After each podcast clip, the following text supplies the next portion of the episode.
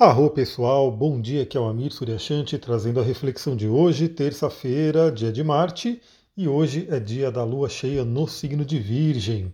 Aliás, eu tentei gravar o vídeo para a lua cheia no signo de Virgem, e no momento que eu estava gravando começou a cair a tempestade, mas foi uma tempestade tão forte, tão forte que eu tentei né, continuar a gravação mesmo com a tempestade, mas foi ficando impossível de me ouvir, né, de tanto barulho que tinha e inclusive caiu a luz, acabou a energia, e aí eu não, não consegui concluir o vídeo.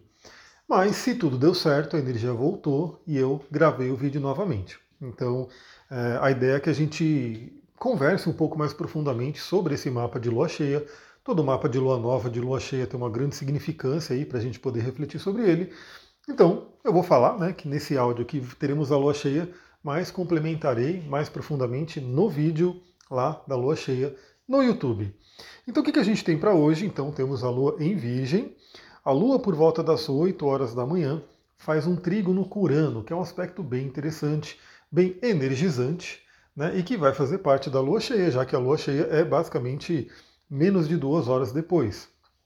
Então, a lua faz um trígono com Urano, lua em Virgem, Urano em Touro, podendo trazer aí bem aquela coisa né, de libertação, libertação de hábitos que não servem mais. Então, olha, olha pessoal, a gente está, para quem segue astrologia, no final de um ano. Né? Vamos abrir aí o ano novo astrológico em poucos dias, quando o Sol entrar em Ares.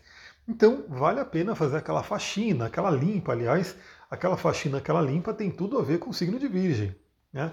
Tanto na casa, né? a famosa faxina na casa, no seu ambiente de trabalho, mas principalmente na vida mesmo, né? Hábitos que de repente não fazem mais sentido, hábitos que podem estar nos atrapalhando. Aí é um momento bem interessante para essa limpeza, para essa libertação. Tudo a ver com o signo de Virgem em trígono com Urano.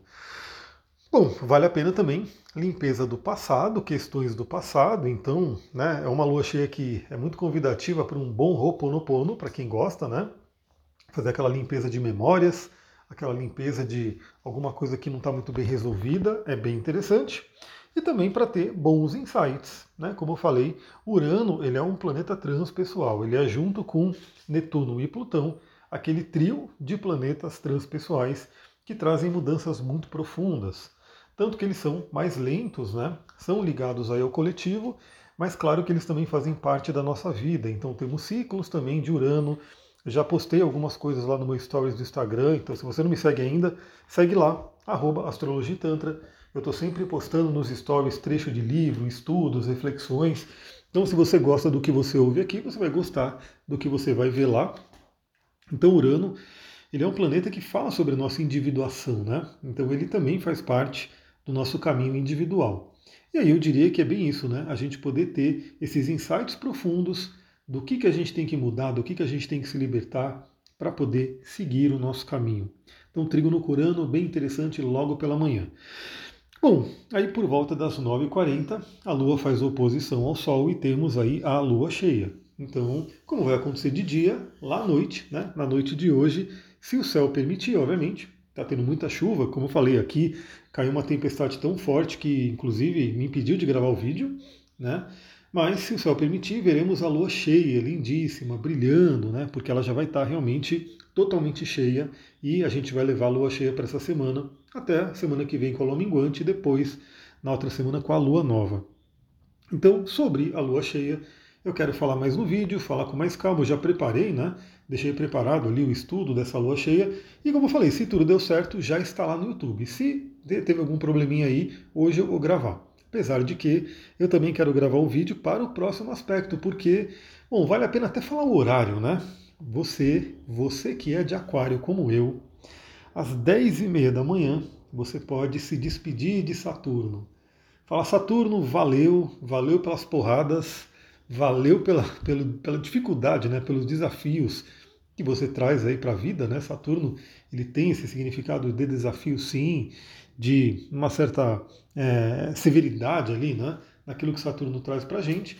Mas agora, agora Saturno entra no signo de Peixes. Então, 10 e meia da manhã, a gente vê aí essa mudança de Saturno em Aquário que vai mudar para Peixes. E agora ele vai para peixes definitivamente. Então Saturno volta para Aquário só depois de mais um ciclo inteiro, que é mais ou menos de 29 anos. Então é legal, né? Nessa lua cheia a gente vai ter ainda cristalizado, né?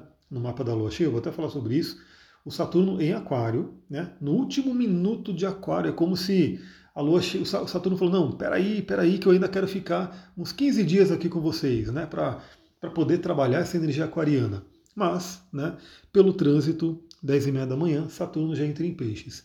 Quero fazer um vídeo também sobre isso, realmente vale a pena a gente conversar mais profundamente. Mas já digo, né?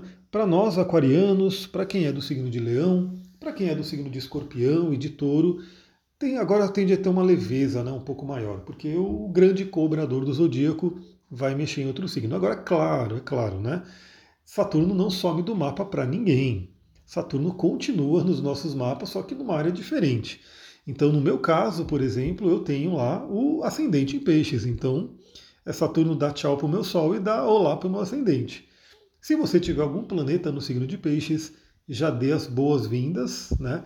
Com muita educação, né? Com muito entusiasmo aí para receber o professor Saturno.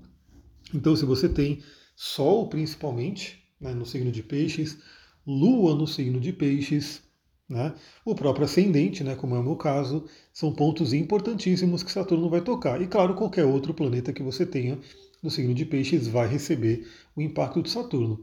Também, por oposição, o signo de Virgem. Né? Então, quem for do signo de Virgem vai receber por oposição. E quem for dos signos de Gêmeos e Sagitário agora recebe também por quadratura. Então, vamos lá, né? Aproveitar o dia de hoje, fazer um ritualzinho, né? Fazer essa mudança de Saturno aí, porque ela é bem relevante, né? Ele é, para os antigos, ele era o planeta mais lento, né? Que se trabalhava, era o último planeta visível, e aí a gente tem ele realmente como um planeta que tem um peso ali, né? Ele vai ficar definitivamente em peixe, se eu não me engano, até 2026. 2026 ele entra em Ares para valer, né? E junto com Netuno, né? Ele vai entrar coladinho no Netuno Netuno e Saturno entrando no signo de Peixes. Vamos ver o que, que vai acontecer, hein? Promete aí esse 2025, 2026. Bom, aí lá para a noite, às 20 horas, a Lua faz uma quadratura exata com Marte. E aí entra aquela questão, né? Porque o Marte ele também participou do mapa da Lua cheia, né? Ele fez ali uma quadratura, não tão forte, porque como vocês podem ver, o, o, a Lua cheia acontece às 9h40 da manhã, a quadratura de Lua com Marte acontece às 20 horas, né? Então teve um intervalinho ali para formar o um aspecto exato, mas ele já estava presente. E aí nessa noite, o cuidado que a gente tem que ter é com a irritação, com a ansiedade, com a raiva, né? Temos aí uma lua no signo de Virgem, que pode estar ali um pouco crítica, né? que a gente pode estar um pouco mais crítico com os outros e com a gente mesmo. A gente pode estar com a mente muito acelerada, né? até porque a Lua está no signo de Virgem, Virgem é regido por Mercúrio. E o Marte está no signo de Gêmeos, que também é regido por Mercúrio. E o Mercúrio se encontra no signo de Peixes, que é uma debilidade, né? Ele está ali no exílio dele. Então a nossa mente pode ficar um pouco mais agitada, um pouco mais perturbada. Vamos trabalhar a respiração, vamos trabalhar com os óleos essenciais, vamos trabalhar com nossos cristais para viver o melhor disso. E aí, é claro, né? Como acontece às 20 horas, é uma atenção adicional à higiene do sono, porque se o aspecto exato acontece às 20 horas, significa que ali para as 10 horas ele ainda está valendo fortemente. Então, a quadratura com Marte pode nos agitar.